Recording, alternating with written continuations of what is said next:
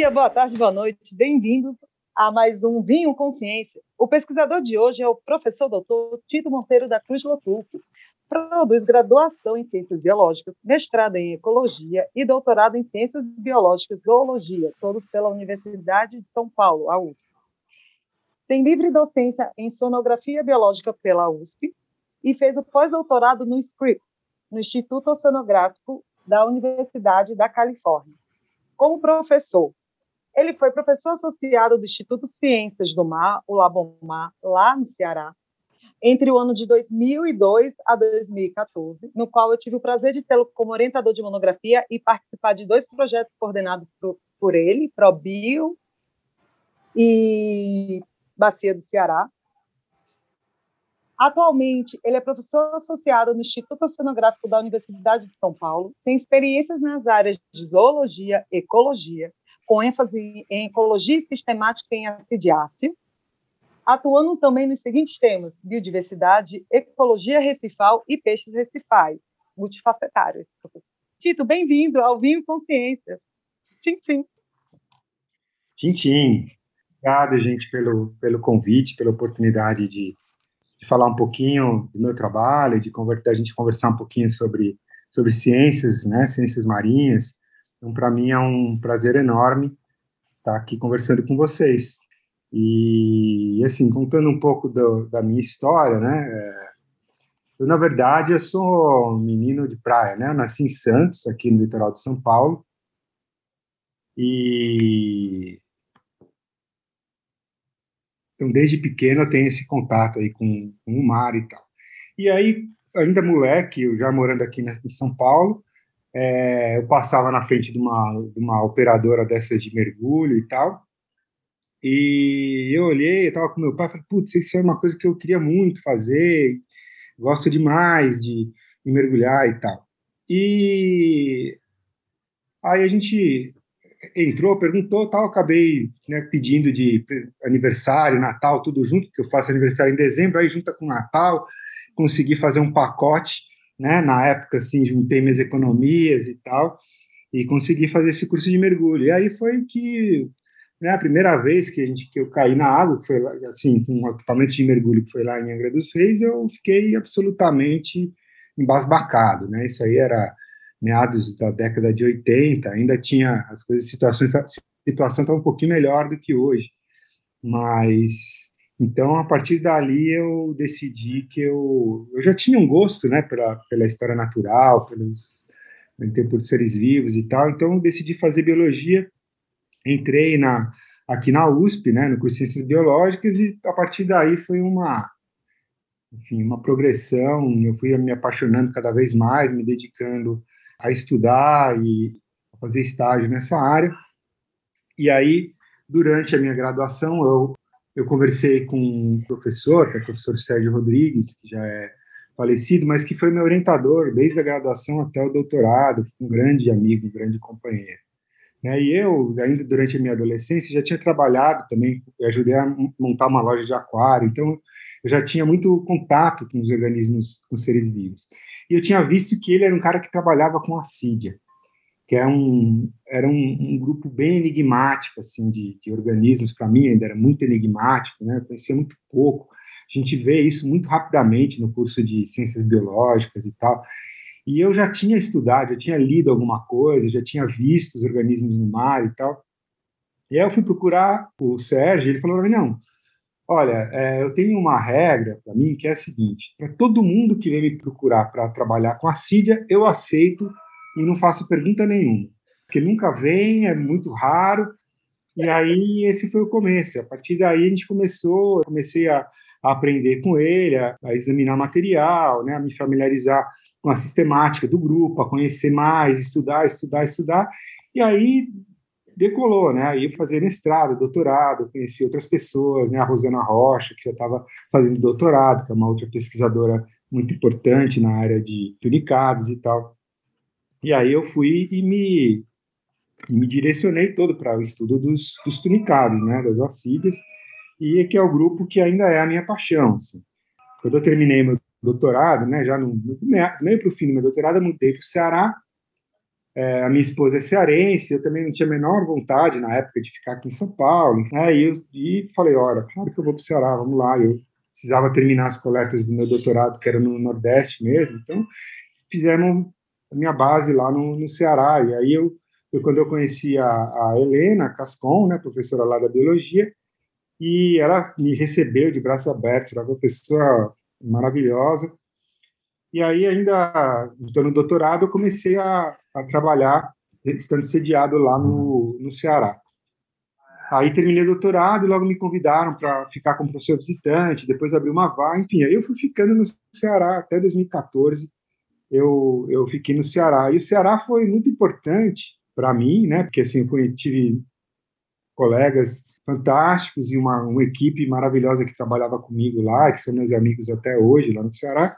E também foi um desafio, porque é, eu estava ainda, agora eu tenha, né, gostasse muito de outros grupos de animais, tem, de, de organismos marinhos, estivesse estudando e algum conhecimento, até pelo contato que a gente tem né, com os colegas, eu nunca tinha parado para estudar outros grupos né, em maior detalhe, mas no Ceará tinha uma escassez muito grande de gente para trabalhar com, com biologia marinha. Né? Tinha a Helena, eu e mais, sei lá, pouquíssimos colegas trabalhando na época, como professores e tudo. Então, eventualmente, os alunos me procuraram, falaram, olha, eu quero, mas eu gosto mesmo é de peixe. Quando eu fui trabalhar no, no meu primeiro cargo lá na UFC, foi no Departamento de Engenharia de Pesca, e eu meio que herdei um, um grupo lá, que era o IMAT, que é o grupo de ictiologia marinha tropical, que era da Beth Araújo, que ela tinha mudado para Recife. E eles trabalhavam com peixe. E eu tinha algum conhecimento, assim, de peixe e tal, gosto, né? Tinha vários livros, gostava, eu trabalhava com aquário, né, quando eu era moleque. E aí eles meio que me adotaram lá, na verdade eles que me adotaram. E aí depois a coisa engrenou, e aí foi virando uma linha de pesquisa, né? E assim foram indo outras coisas na minha vida que foram aparecendo. Até com cetáceo eu trabalhei nesse tempo aí do Ceará. Né? Trabalhei com sirene até, com, tinha, é, foi assim, trabalhei com N coisas diferentes porque o pessoal vinha, me procurava, olha, mas não tem ninguém aqui que trabalha com isso, você não topa aí. Daí a gente procurava sempre alguém de outro, né, de fora que pudesse dar uma ajuda e decolava essas coisas. E assim foi com, com vários dos meus alunos assim que tinham maior independência. Essa foi a foi a história, né? E aí isso foi puxando várias coisas. Agora no meu laboratório, por exemplo, tem uma linha que eu veio, né, do assim, de contatos com a Helena, com a, com a Cris Scheres e tal, e, e, hoje a gente tem uma linha de, de malacologia dentro do laboratório. Eu tenho uma pós-doc, está terminando agora o pós-doc, que é a Ana Paula Dornelas, que está trabalhando com filogeografia, né? E aí eu também fui estudar os moluscos também, entender mais sobre, sobre esses bichinhos e tal, porque a gente, enfim, curiosidade sempre tem, mas aí a, o leque de coisas foi se abrindo. Eu nunca perdi o pé das acídeas, mas no Ceará eu né, comecei a abrir para trabalhar com muitas coisas. Quando eu vim para São Paulo, eu vim também com o intuito de tentar fechar um pouco isso, porque eu estava ficando também muito desesperado, com muita coisa, trabalhando com muitos grupos diferentes, restringir novamente para focar mais em ambientes recifais, e essa que ficou agora mais a, o foco mesmo, né, não tanto nas acídeas, mas também nas acídeas, mas com foco mais no ambiente, né, no tipo de sistema, que são esses sistemas tropicais. Então, eu tenho agora duas perguntas para te fazer. A primeira é para você falar um pouco para o pessoal de casa sobre as assídias, a, a maior parte da população, eu acredito que não, não já viram, mas não tem ideia né, do que são. E a outra segunda, a segunda pergunta seria se você falar um pouquinho mais sobre entrar mais na que você tem feito agora, né, nas suas linhas de trabalho. A joia. Então vamos lá. Bom, primeira coisa, né, o que, que são as acídeas? Essa é uma pergunta que realmente né, a maior parte das pessoas no planeta não sabem o que é. Uma parte. Tem grande... elas são muito próximas da gente, né? Muito não, mas eles têm dentre os organismos é, invertebrados. Esse, esses invertebrados, pegar esses grupos de organismos. Invertebrado é um grupo meio infeliz, mas enfim, é, esse grupo de animais, né, que não são vertebrados, as acídeas, elas estão dentro desse grupo que é o que está mais próximo evolutivamente dos vertebrados. Pelo menos essas são as hipóteses mais recentes que a gente tem aí, que foram é, lançadas. Então, as acídeas, elas são um, um, animais fantásticos, porque elas são um exemplo, eu acho, muito importante de que a evolução ela não tem uma direção. Ela não tem como objetivo tornar as coisas mais complexas. Então, a gente tem como as acídeas como um grupo irmão, né, um grupo muito próximo dos vertebrados, mas que tem enfim, uma morfologia muito simples, relativamente simples, um hábito de vida céssio, elas ficam o tempo inteiro grudadas no substrato ou presas no fundo de alguma maneira, e se alimentam por filtração. Então, são animais marinhos, exclusivamente marinhos, filtradores, que ficam presos no fundo, bombeando a água e se alimentando do que tem nessa água, de forma muito parecida com uma esponja, por exemplo.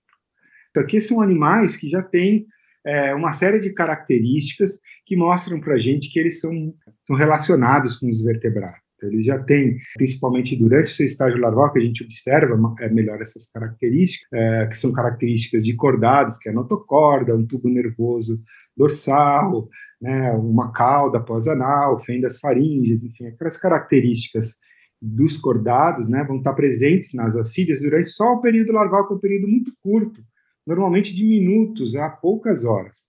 E aí ela perde, então, essas características é, durante uma metamorfose para um animal que vai passar, então, a larva ela é, ela tá, ela é livre natante, ela está na coluna d'água, então ela, em determinado momento ela vai se fixar e vai, vai sofrer essa metamorfose. A larva lembra um girininho, né, e ela vai, gruda no fundo e se transforma, então, num, num animal adulto que tem um formato mais ou menos bastante variável, porque tem muitas formas que são coloniais, o animal se reproduz de forma sexuada e tal, mas, é, grosso modo, ela tem uma forma de um saquinho com dois buracos, com dois sifões, um para entrada e outro para saída de água.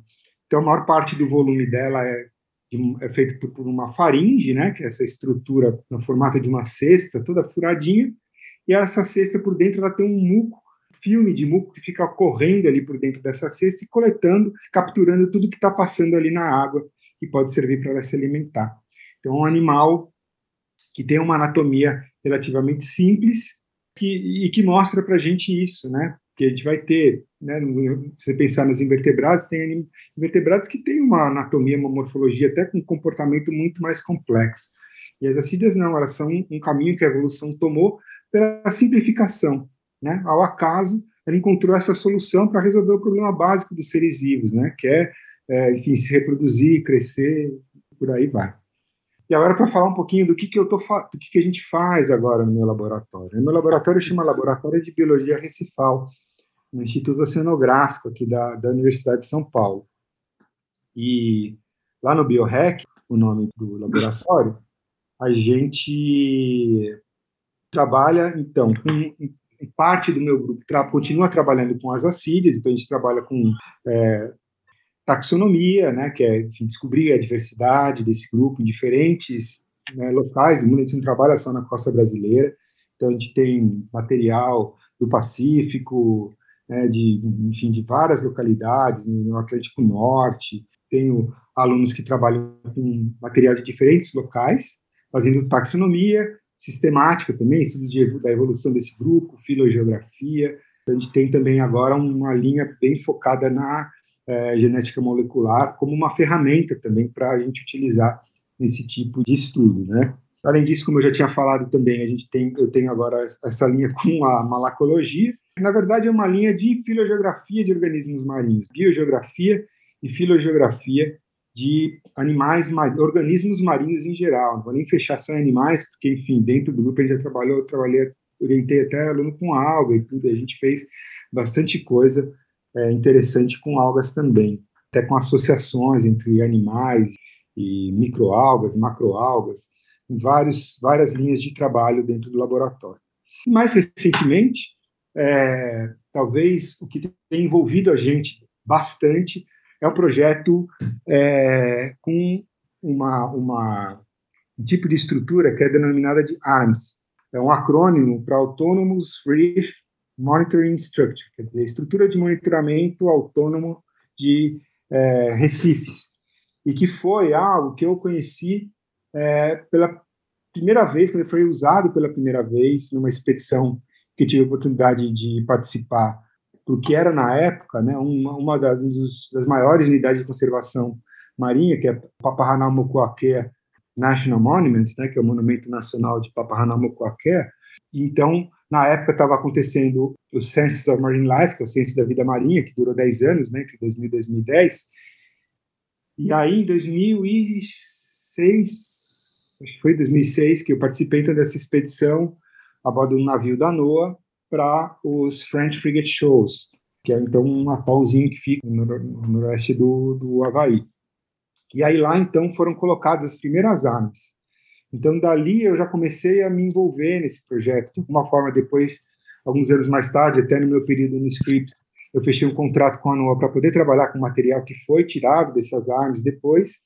E o que, que são essas armas então? Elas são são estruturas para a gente trabalhar com o que a gente chama de fauna críptica, que é um componente muito importante da fauna recifal. A maior parte da diversidade dos recifes ela não está ali por cima do Recife, não são organismos grandes que a gente facilmente olhando a gente identifica.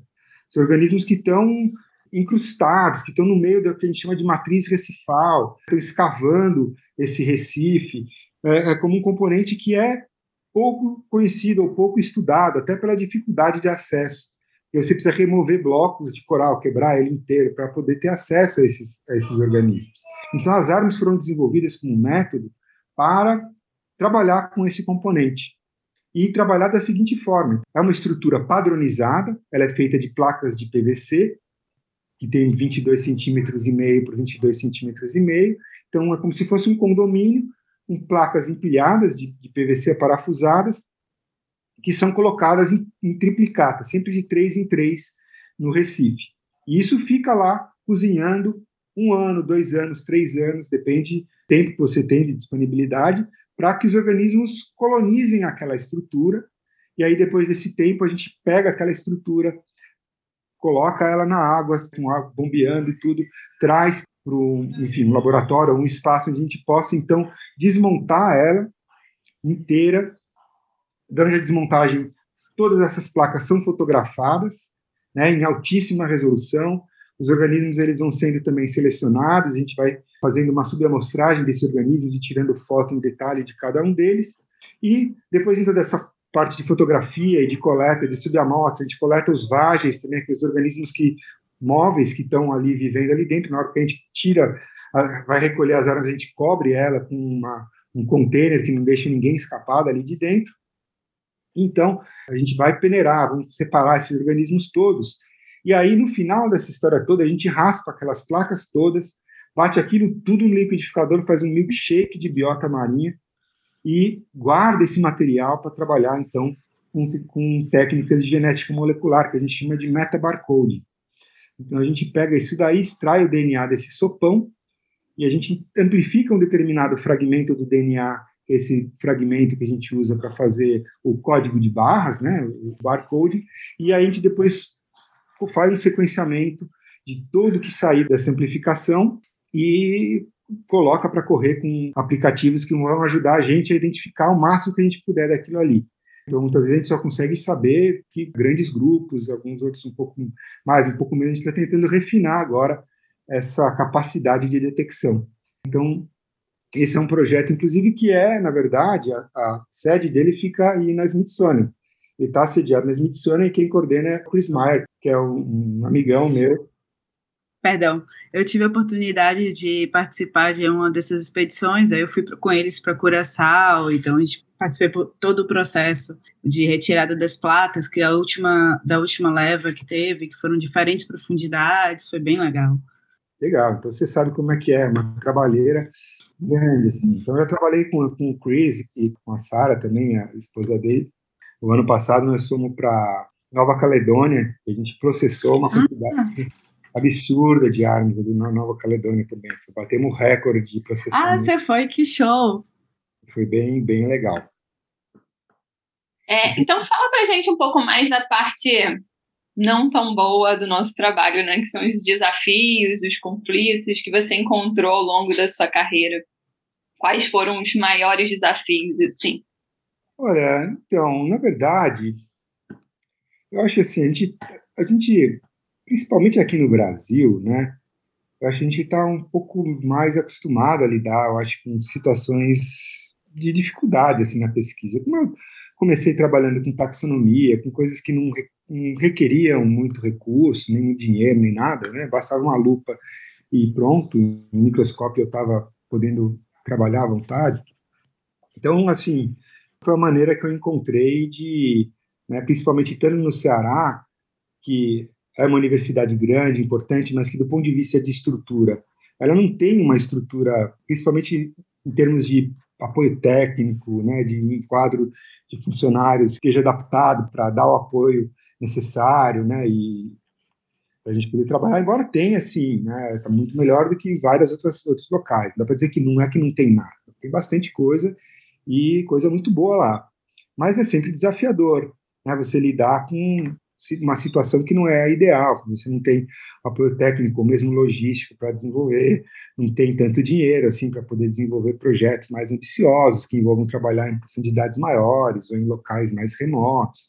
Então acho que tudo isso é que envolve mais esse desafio da pesquisa. Do ponto de vista do desafio do ensino, o momento que eu cheguei em Fortaleza, que eu comecei a lecionar na Federal do Ceará, foi um momento em que a universidade, ela tava, a gente estava começando o governo Lula, estava saindo do governo FHC.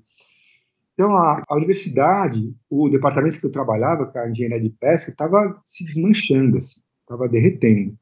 Então, ao ponto de, na primeira disciplina, uma das primeiras disciplinas que eu peguei, que era Biologia Aquática 3, que era a Fisiologia, que eu dividia com a professora Silvana, lá no, no Ceará, é, durante uma prova que a gente estava aplicando, e a sala, você imagina, um calor infernal, que é Fortaleza, né? E não tinha ar-condicionado, não tinha nada. Era uma sala que tinha janela aberta e uns ventiladores do pré-cambriano, daqueles de ferro pesadores de teto girando. E a gente estava aplicando uma prova e caiu um ventilador desse girando, com a, com a pá e entrou no rosto da, nossa aluna cortou, fez um talho assim, Meu Deus. aquele sangue para todo lado e corre, pega a menina e leva para o hospital, né? E aí a Silvana pegou ela, eu fiquei com a turma, né, para a gente enfim, terminar lá a avaliação que eles estavam fazendo e a Silvana teve que correr com ela para o hospital, porque estava tudo caindo aos pedaços, não tinha dinheiro para nada, tinha dinheiro para pintar, entendeu? Aí nessa época surgiu um projeto que a gente com a Petrobras, aí entrou um dinheirinho assim que era dinheiro de projeto para pesquisa, mas que a gente acabou comprando tinta para poder pintar o departamento, para poder dar um, né, uma ajeitada, porque não tinha condição, não tinha dinheiro, não tinha nada. A universidade estava completamente, do ponto de vista estrutural, sucateadíssima. Estava num estado muito ruim. Aí, nos anos de governo Lula, isso foi muito revertido, porque houve, um, de fato, um investimento bem maior. Então, teve aqueles programas todos de apoio, de financiamento para novos cursos, e houve uma recuperação e a, e a, situação melhorou bastante. E aí, isso acabou melhorando. E outras coisas, outros desafios que a gente encontra são desafios mais do ponto de vista pessoal. Enfim, mas isso, assim, qualquer trabalho que você for fazer na sua vida, onde quer que seja, você vai ter esse tipo de desafio, porque você vai estar lidando com gente. A gente tem uma dificuldade extra, é, e outro dia eu estava até conversando com outro pesquisador, e ele me deu esse toque, assim, né? Falou, olha, o, nós como PIs, né, que o PI é o, é o líder, né, do que coordena o laboratório, ele, na verdade, ele é um gerenciador de pessoas. Então, falou, eu melhorei muito é, o meu trabalho como líder quando eu comecei a ler material sobre gerenciamento de pessoal. É uma coisa que a gente não tem nenhum tipo de treinamento em lugar nenhum, nem durante a graduação, nem pós-graduação, nem coisa nenhuma, a não ser que você vá fazer algo relacionado, né? Administração e coisa assim. De fato, isso é verdade, que a gente fica lidando com gente o tempo todo, seja dentro do laboratório, fora do laboratório. E isso é um desafio grande, porque você lida com egos. O pesquisador, ele, ele não pode não ganhar muito dinheiro, não fica rico, mas ele preza muito o nome dele, enfim, ele tem um, e isso é uma coisa que, quando cresce muito, né, vai gerando atritos, né? Você vai batendo um ego no outro, vai encontrando pessoa que enxerga a instituição de maneira diferente, do que você enxerga, né? Tem gente que acha que a instituição ela tem que servir a, a pessoa, que ela não está a serviço da sociedade. Ela acha que essa instituição pública está a serviço dela e ela quer atropelar tudo e fazer com que a instituição trabalhe para ela, para colocar quem ela quer lá dentro, para servir para os interesses que ela quer fazer com aquilo. Não que aquilo é uma, né, um órgão público que tem que ser gerido com interesse público como meta, no fim das contas. E aí isso acaba gerando atritos, gerando descontentamento, perseguições, isso é a realidade, não é só não é só na vida acadêmica, não. Isso é em todo lugar, infelizmente, é da natureza humana. Eu sou professor, eu gosto de falar, eu falo muito. Então você... Mas tá ótimo. Pode tá ótimo, Tito. Pode falar. Não só você, Tito, fala sobre isso, mas outros pesquisadores também falam sobre os atritos e as crises de ego. É, mas é, mas é porque isso é natural. É como eu estava falando, como qualquer emprego. Você tem, tem gente mau caráter também. Quer dizer, ah, não, todo professor universitário tem boa aí. Não, não tem. Tem, tem gente picareta. É a maioria? Não, é a minoria. É a minoria das minorias. Mas tem. Então tem mau caratismo em todo lugar. Aí você tem que lidar com isso. E às vezes é justamente com gente que você começa colaborando, começa achando que vai dar certo, que vai funcionar, e toma umas invertidas. Isso faz parte também de você crescer e aprender né, a ser cada vez mais safo, aprender a identificar com quem você pode contar de fato e quem está querendo ali só te usar, só te explorar, e quando você precisar vai te dar uma banana, né? Ou pior ainda, né? Vai, vai fazer coisas mesmo né, do arco da vera, te prejudicar, tipo, querer né, fazer com que você não ganhe determinado projeto, se tiver chance de, né, de botar o dedo e falar, não, ó, isso aqui não vai para frente. Isso aí acontece, a gente sabe, né? Hoje um aluno meu me contou que existe um site que é tipo uma avaliação dos orientadores. Você joga o nome do orientador lá, aparece o que, que o orientador trabalha, e se é, eu acho que é, não sei se é ele é problema ou mamata. Aí você escolhe lá o que, que o orientador é. Você dá tipo uma nota para o orientador. Eu falei, meu Deus.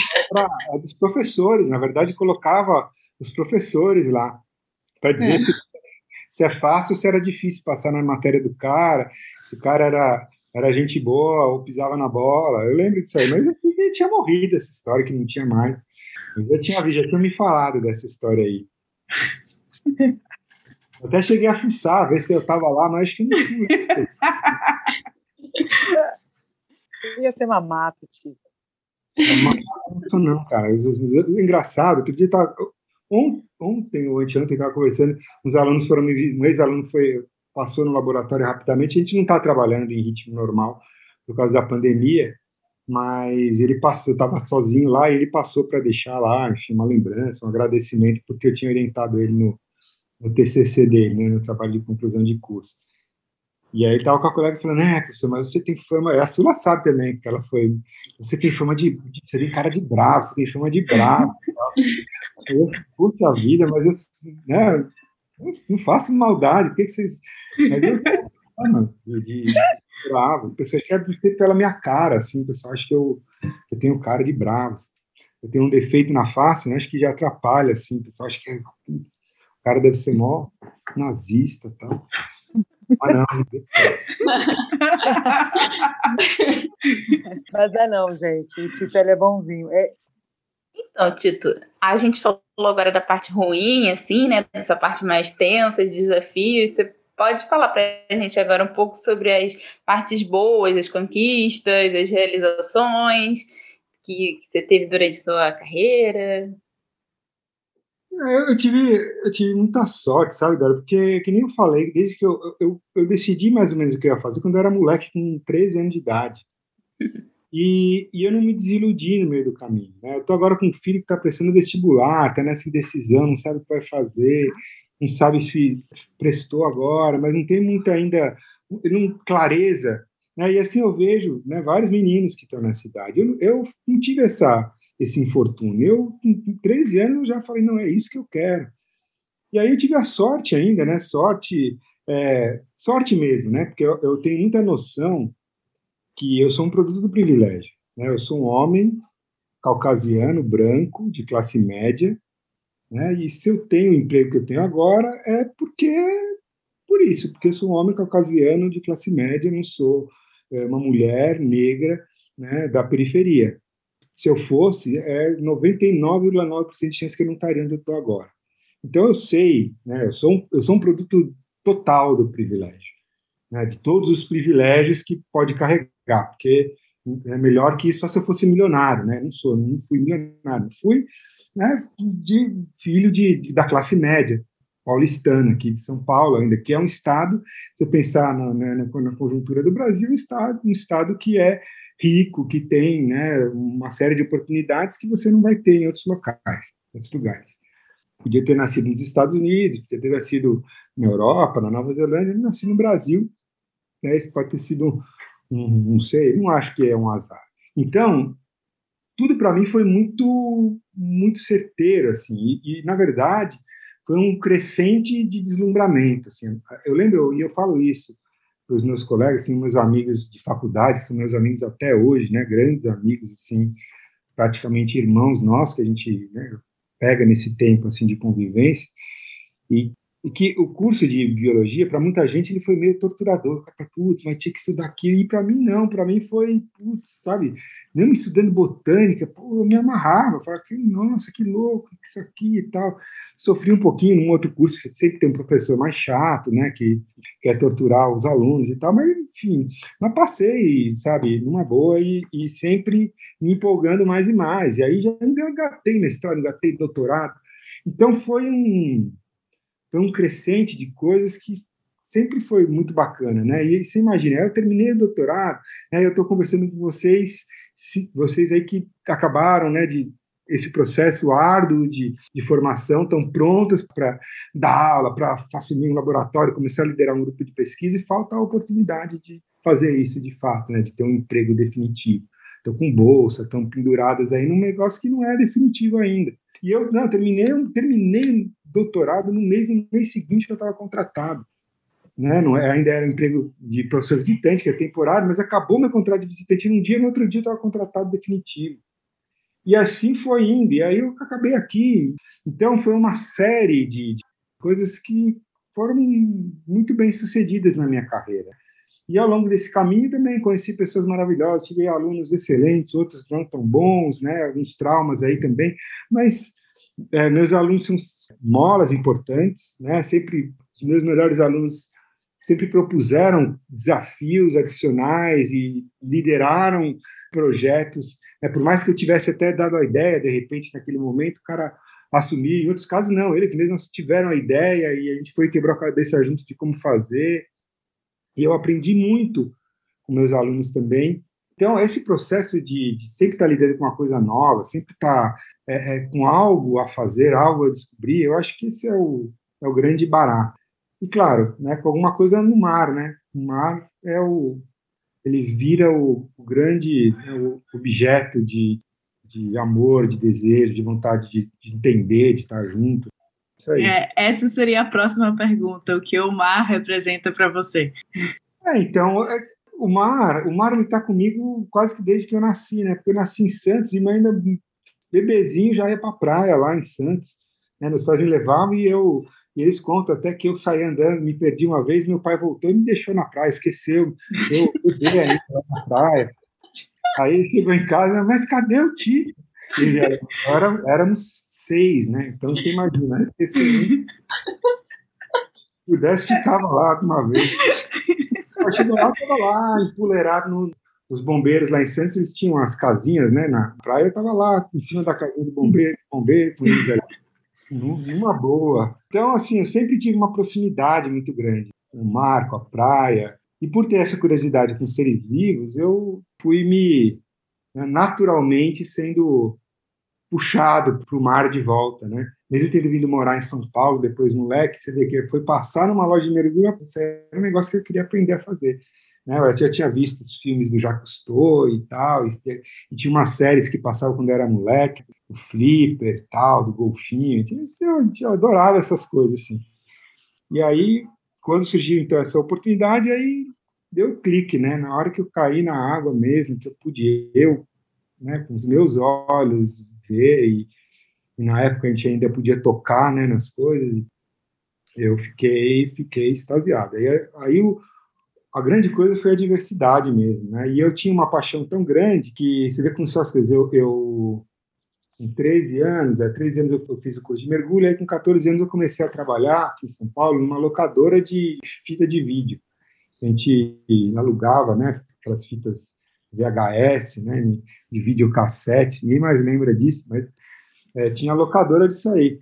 E aí eu fui trabalhar nessa, nessa locadora perto da minha casa e fiquei muito amigo do gerente dessa, que era um casal, na verdade, de gerentes dessa locadora. E eu passei a minha parte, falei, ah, mas vocês têm que mergulhar, vocês têm que conhecer um dia e tal. E aí um dia a gente tava, tirou umas férias e fomos juntos, eu ia ensinar eles a fazer snorkeling. E a gente foi lá para Angra dos Reis, no lugar, e eu e eles também empurrei eles para dentro d'água, eles também gostaram e tal, e resolveram montar um aquário na, na, na locadora, né? E aí a gente vai ficando amigo de outros clientes da locadora que gostavam disso também. Não sei. Eu sei que no fim das contas, é, dessa locadora e desse grupo de clientes, deles gerentes e eu que era funcionário, saiu um grupo que montou uma loja de aquário. Saiu da locadora e foi montar uma loja de aquário na Vila, na Vila Olímpica, chamava Capitão Nemo. Eu não tinha um, né, um gato para amarrar pelo rabo, não tinha nada, então eu entrava com o meu trabalho lá só para ajudar. E aí, então, eram três, três sócios, e eles montaram isso e eu fiquei depois trabalhando nessa loja de aquário. A gente ia para Arraial do Cabo coletar os bichos para vender na loja, né? Ia fazia o comércio funcionou durante alguns meses, aí depois eles não conseguiram tocar o negócio e fechou, mas foi também uma outra coisa super importante para mim, né? De passar essa doença para outros também, né? Doença da da paixão pelos animais marinhos, pelo mar. Acho que você já falou bastante assim do que da sua motivação pelo seu trabalho, né? Que eu acho que sempre foi o mar. Mas você tem mais alguma coisa assim para dizer sobre o que te motiva? Ou é só essa paixão pelo mar e pela é, curiosidade? É, eu acho que é curiosidade, né, Camila? Eu acho que é, o cientista, de fato, ele tem que ser um cara movido pela curiosidade né, por algo, assim, por uma inquietação de não conhecer as coisas. Então, eu até entendo que, para muita gente, trabalhar com ciência é uma coisa meio burocrática, o cara entra e acha é um emprego, né, vai, e depois, isso tudo bem, entendeu, funciona, mas para mim não funciona. E eu, eu acho que tem que ter essa, esse foguinho, tem que ter esse, essa inquietação, essa curiosidade legítima, né, para funcionar como mola mesmo propulsora, assim, do, da boa ciência a ciência que realmente busca não só colocar mais um tijolinho, mas de fato tentar de alguma maneira checar se esses paradigmas que a gente que são repassados para a gente eles são firmes mesmo, se é isso mesmo que que a gente acha que é ou se não. Né? Então acho que é, é, muito por aí, assim. Acho que esse, para mim pelo menos, esse aqui é o, o driver, né? Vamos dizer, o, o motivador. É, eu acho que é aquela coisa, eu acho que cientista meio que nasce cientista, né? Você é sempre curioso desde sempre. Eu acho que eu não percebi isso que eu seria cientista desde muito nova. Mas agora, olhando para trás, eu percebo que eu tinha todo o biotipo de cientista desde sempre. Até eu estava falando com, com, as meninas um tempo atrás, eu estava fazendo um artigo, né? E aí eu já tinha feito a morfologia, já tinha feito a parte de química de umas esponjas. E aí eu já tinha criado a teoria na minha cabeça, mas ainda faltava fazer a molecular. Quando eu fiz a molecular, que deu exatamente o que eu achava que era, o coração chega e dispara, cara. Você fica ali ansioso para aquele negócio rodar, sair o resultado, e quando sai, é aquela emoção, assim, até é engraçado, né? Uma simples filogenia gerar esse sentimento de, tipo, o coração disparar, né, gente? É isso mesmo, mas eu acho, também, eu acho que, na verdade, na verdade, o ser humano, ele nasce cientista ele nasce com uma curiosidade inata pelas coisas. O que acontece é que a gente vai destruindo essa curiosidade. Né? O processo educacional, formal principalmente, mas na minha época, até acho que hoje eles já estão é, lidando melhor com isso, mas no grosso, poda muito a curiosidade nas crianças, né? E aí isso tem reflexos, vai ficando, né? Você Sim. quer você tem a ideia de educação como um processo de adestramento, de treinamento, né? E o adestramento ele pressupõe cortar exatamente a sua capacidade de imaginar, de, enfim, de elaborar, de, né, de pensar fora da caixinha. Não, eles querem que você pense dentro da caixinha. para garantir que você vai ter um emprego, vai poder sobreviver. E... Então, é, é, parte dessa questão da curiosidade ela acaba se perdendo ao longo desse processo. E a gente, depois, para recuperar isso de alguma forma, é um parto, né? É muito difícil, porque você cristaliza nesse formato e você fica com medo de, de desafiar, de olhar fora, né? E aí isso acaba culminando nesse processo. Pensar na sociologia da ciência, né? Pensar no até no livro do Thomas Kuhn, né? Que fala da, enfim, de como é que a ciência funciona, né? Da questão do dos paradigmas e tal. Que é muito isso, assim, as pessoas no início da carreira elas são cerceadas, elas são são limitadas para não, não, desafiar o status quo, não poder ir contra o pensamento dominante, né, o orientador, ou o editor da revista, ou o líder daquele determinado né, grupo de, de, pesquisa. Eu acho que teria como lidar de outra forma, né? Lidar melhor com isso. Mas, sei lá, sou otimista também, acho que a gente chega lá, acho que a gente já melhorou. A gente possa melhorar um pouco mais. É uma pausa. Agora estou pensando na educação do meu filho, do TAP. É, não sei o quê, o Tito falou que a gente corta as asas, né? Aí tô pensando, gente, eu não posso ser esse tipo de mãe, eu espero que meu filho voe. Mas é porque é muito difícil mesmo. Nossa, você vai ver que a criança, ela tem, ela chega uma hora, acho que com os meninos era o quê? A partir de uns, uns dois anos de idade, dois, três anos de idade, que eles começam a época do porquê, né? Tudo eles perguntam por quê. Às vezes não está nem muito ouvindo, que, mas por quê? Por quê? Por quê? Porque aí você vai ficando impaciente, mas menino, para de perguntar por que você quer, mas por quê? Aí você pergunta por quê, mas por quê, por quê, por quê, por quê? E, e, e, começa aí, sabe, essa, esse momento em que você vai desconstruindo essa curiosidade. Você diz, não, olha, respondendo qualquer coisa e tal, e não vai dando a, a atenção que deve, não, a gente tem que parar, tem que escutar. A geração do seu filho, principalmente, sua, que está nascendo agora, tal, nesse nesse momento, vai ter um outro desafio, né? Que é o que vai ser o trabalho, né? Para um ser humano. Porque a gente não vai ter trabalho para todo mundo. E esse é algo, uma reflexão muito que eu tenho feito, assim, sobre essa questão, né? A gente pensa, não, mas olha, meu papel como docente numa universidade é formar a mão de obra para trabalhar, para, enfim, gerar coisas para a sociedade. E a gente tem que entender o trabalho para a sociedade de uma forma muito mais ampla do que ele é compreendido hoje como algo assalariado. Enfim, tem já muita gente batendo nessa tecla, mas é sempre importante a gente reforçar, né? Porque a gente olha assim e pensa assim, poxa, mas seu, não é meu pai, meu pai é o quê? Meu pai é psicólogo, fez isso, fez essa minha mãe é dona de casa. É como você falar dona de casa, é como se não tivesse feito nada. Todo o trabalho que ela fez, ralando, para criar seis filhos, cuidar da casa deixar tudo funcionando e tal. Não, é um trabalho absurdo, sem o qual entendeu? a sociedade não iria funcionar. E não é só esse tipo de trabalho, tem várias outras coisas, várias outras coisas que são feitas, as atividades humanas elas são importantes. Então a gente vai ter que se repensar como sociedade né, e falar, olha, mas o é, que, que eu quero? Eu quero só remunerar o trabalho que eu acho que tem que ser remunerado, e o que não é aquilo que eu não acho que tem que ser remunerado morre de fome? Ou eu tenho que entender que a pessoa ela tem um valor humano intrínseco básico, quer dizer, eu como sociedade tenho que garantir que qualquer ser humano tenha essas coisas que são fundamentais, que é comida para sobreviver, um teto em cima da cabeça, né, e acesso à educação e saúde, a oportunidade para fazer o que ele quiser. Se ele não quiser fazer, não faz. A gente tem que garantir que esteja tudo bem. Não posso ficar indignado, ah, mas o cara vai ficar vivendo sem fazer nada, vai. Ah, mas aí, mas aí o que? Ele é uma pessoa. Eu, eu acho importante que, que trabalhar para que ele tenha viva, entendeu? Ponto. Então, são questionamentos que a gente encontra, né, um, um contra, que é um contraponto, eu acho muito importante, para isso que está acontecendo no mundo hoje, né, de Sim. Trump e Bolsonaros, que são exatamente o oposto disso, é a gente que destila ódio contra né? Ah, é vagabundo, é o cara que não quer fazer nada, eu vou dar a Bolsa Família para o cara não, não virar um preguiçoso, não fazer mais nada. Entendeu? O cara é preguiçoso, o que, que é preguiçoso? O que, que é? O cara, entendeu? De repente, tocar um sambinha, recolher latinha para levar não sei aonde. Reconhecer que o papel da pessoa, independente dela fazer alguma coisa, ela já vale alguma coisa pelo que ela é. Eu tenho que garantir que ela esteja viva e bem porque ela é uma pessoa. Ponto.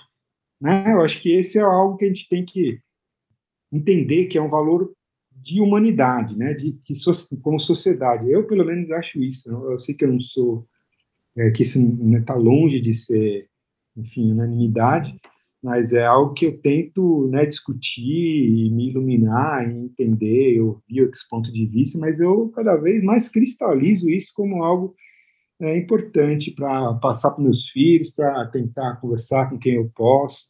Isso aí. E ótimo que você está falando isso aqui.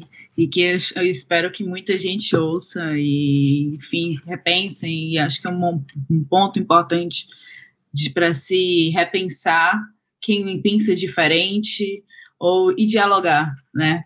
Eu acho, eu acho isso essencial. É, então, pois é, porque a ideia assim, é dizer, ah, não, então eu não acho que a pessoa tem que ser recompensada por algo que ela faz. É claro que tem. Mas isso é diferente do que eu estou falando, né? Estou falando uhum. de algo mais básico. Agora, se o cara ele, né, tem uma capacidade, enfim, de virar um negociante, quer ou montar uma indústria ou desenvolver uma patente, um negócio, que ele ganhe dinheiro, que ele fique bem com isso, né? E tenha mais, mais conforto para a vida dele, e, sem problemas.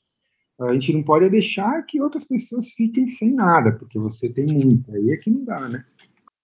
Apesar de todas nós concordarmos, eu acho que a forma que você falou foi bem impactante, assim. De... Sim, foi, foi o interessante do, do podcast, na verdade, que as perguntas são bem abertas e permite que a pessoa vá e volte em assuntos gerais e amplos e que a gente tenha essa liberdade de conversar sobre todos os outros pontos que não são necessariamente vinculados diretamente com pesquisa, mas que, sim, são pontos muito importantes. Uhum. Aí vai estar todo pensando agora. Né? Ah, era pra dar tilt, não, gente. Era não, não deu, não deu tilt. Eu acho que ficou todo mundo num momento só de sim. Não, verdade. É tipo assim, não, pensando, verdade, Tito, porque eu acho que, como o podcast, a gente, quando a gente pensou nele, seria assim, alunos do ensino médio indo para a universidade ou alunos que já estão na faculdade, alguma coisa assim. E é muito louco porque é bem essa época da vida, a gente fica muito bitolado.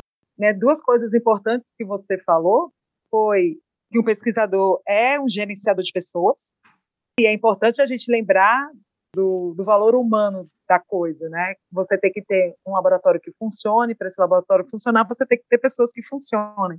O pesquisador não é, não é só ter a curiosidade científica em si, é saber, tem que saber lidar com as pessoas e essa parte do social que você tocou, eu achei muito importante. Assim, eu acho importante as pessoas que, como a Cris falou, né, e, agora estou só salientando, as pessoas que nos escutem, pensem nisso também, que, infelizmente, a época que a entrevista está sendo feita é uma época que a gente sabe o que é importante, mas a gente não vê as pessoas fazendo o mínimo, e as coisas estão muito bagunçadas, estão muito loucas, que é no meio de uma pandemia, no é. meio do negacionismo à ciência. A gente está numa época muito diferenciada. Eu vou colocar diferenciada. Não vou eu, não, vou colocar eu diferenciada. Acho, eu acho que a gente tem um desafio adicional que resultou desse processo.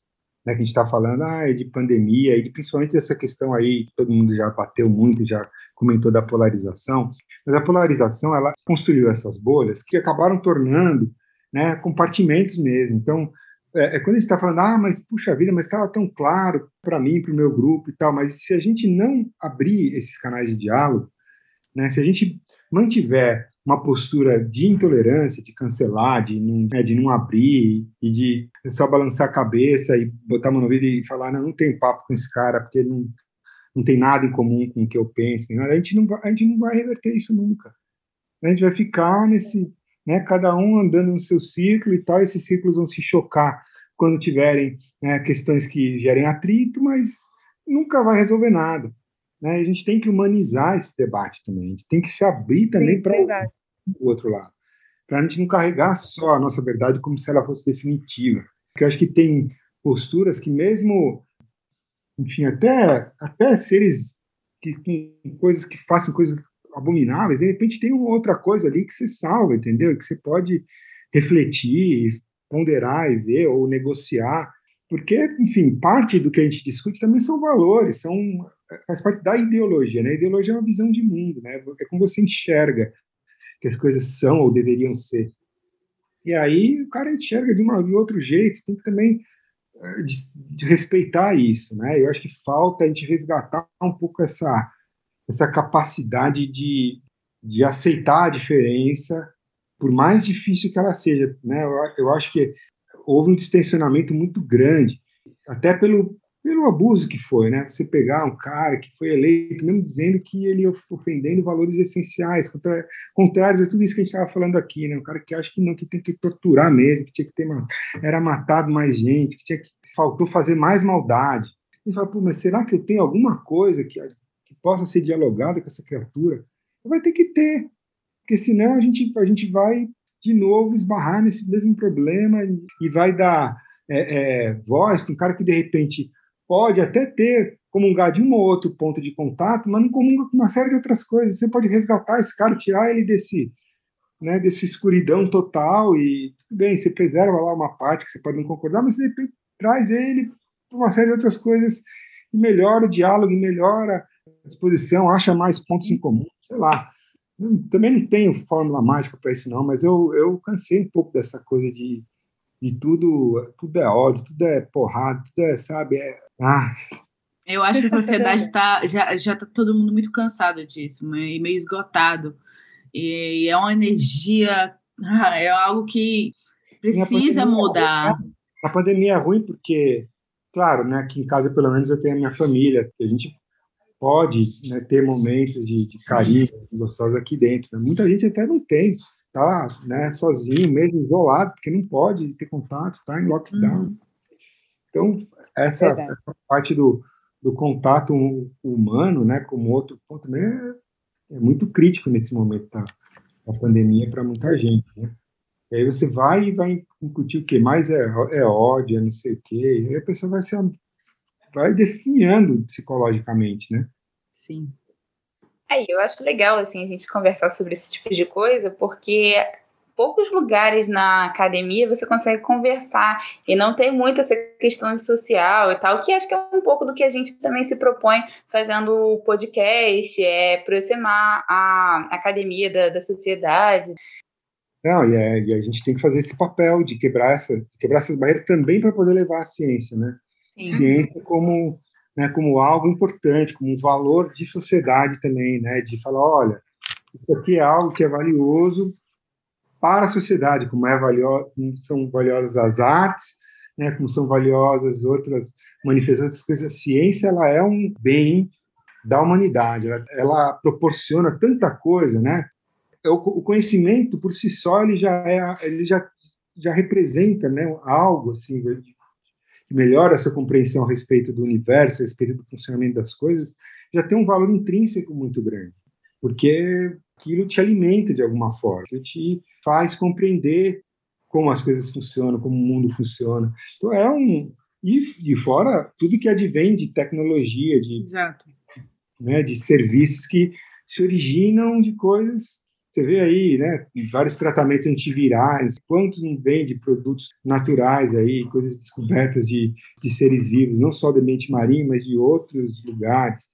É, tecnologia de ponta de transmissão de dados, os caras estão descobrindo aí fibras mais eficientes baseadas aí na estrutura do, da sílica em esponja.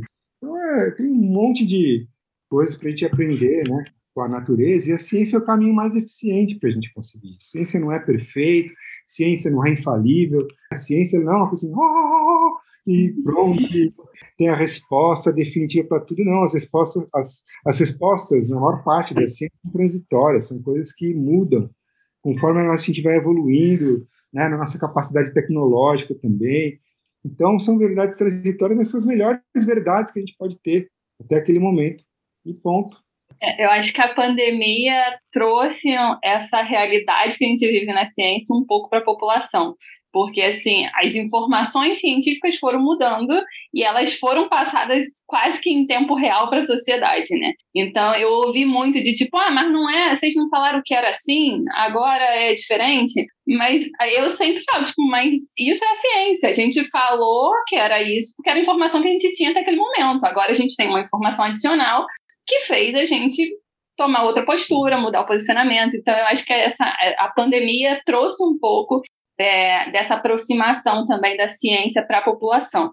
Não que a população em geral esteja percebendo isso, porque eu vejo que muita gente não liga, mas eu acho que quem de fato quiser aproveitar esse, esse conhecimento vai ver de fato o que acontece no nosso dia a dia, né? Que é essa. E olha só, a, a pandemia, como ela, esse conhecimento ele é difundido muito rapidamente e, e permeia todo mundo, está todo mundo antenado, vendo essa coisa agora das novas variantes de vírus que são mais letais, né, tem uma taxa de, de, infecção mais alta e tal. Então, isso eu estava né, comentando com o pessoal, é uma oportunidade fantástica de você explicar, porque isso é evolução. Um Sim. vírus, uma taxa extremamente rápida, e você mostrar para ele exatamente, exatamente o que é a evolução.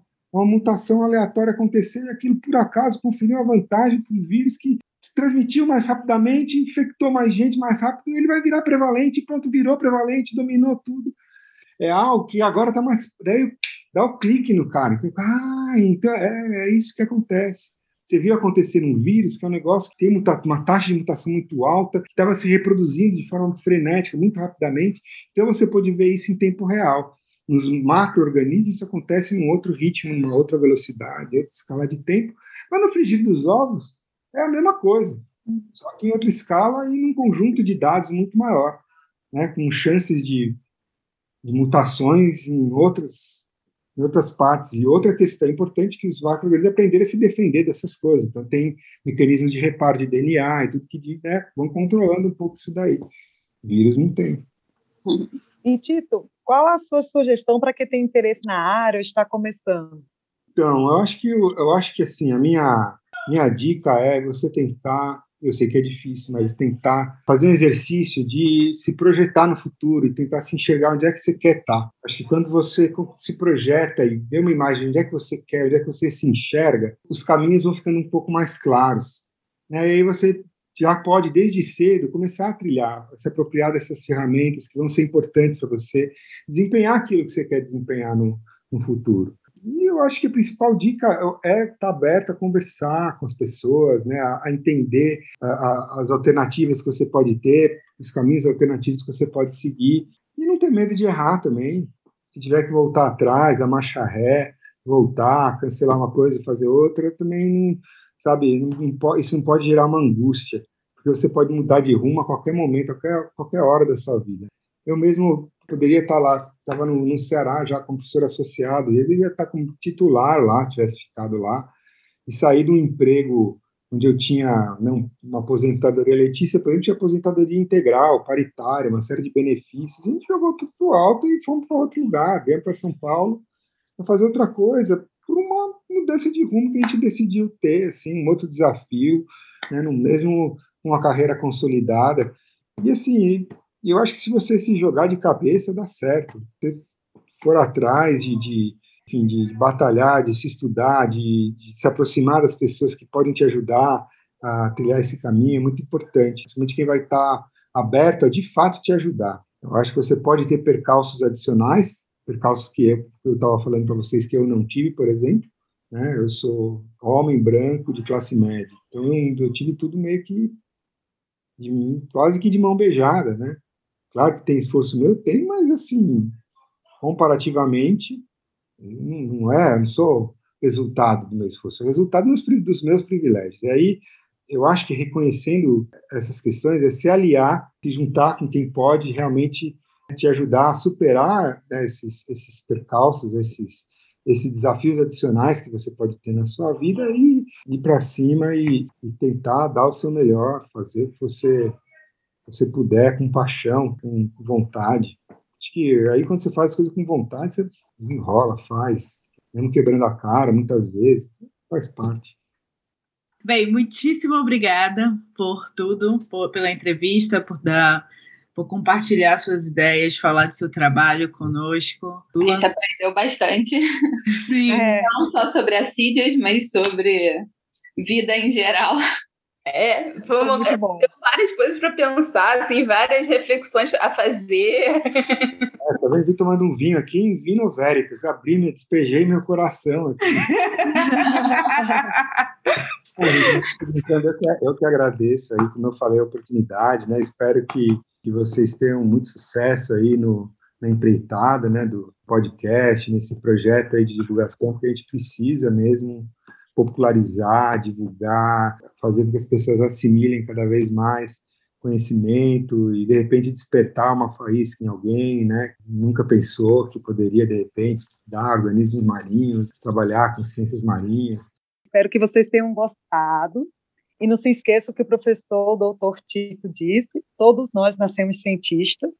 Então, esperamos que vocês não deixem de dizer os porquês e se sintam inspirados e fiquem ligados nos próximos episódios, nos seguindo no Instagram e no Twitter. Sai do Mar Podcast e visitem nossa página www.cientistadomar.com para mais informações. Até a próxima. Beijinho.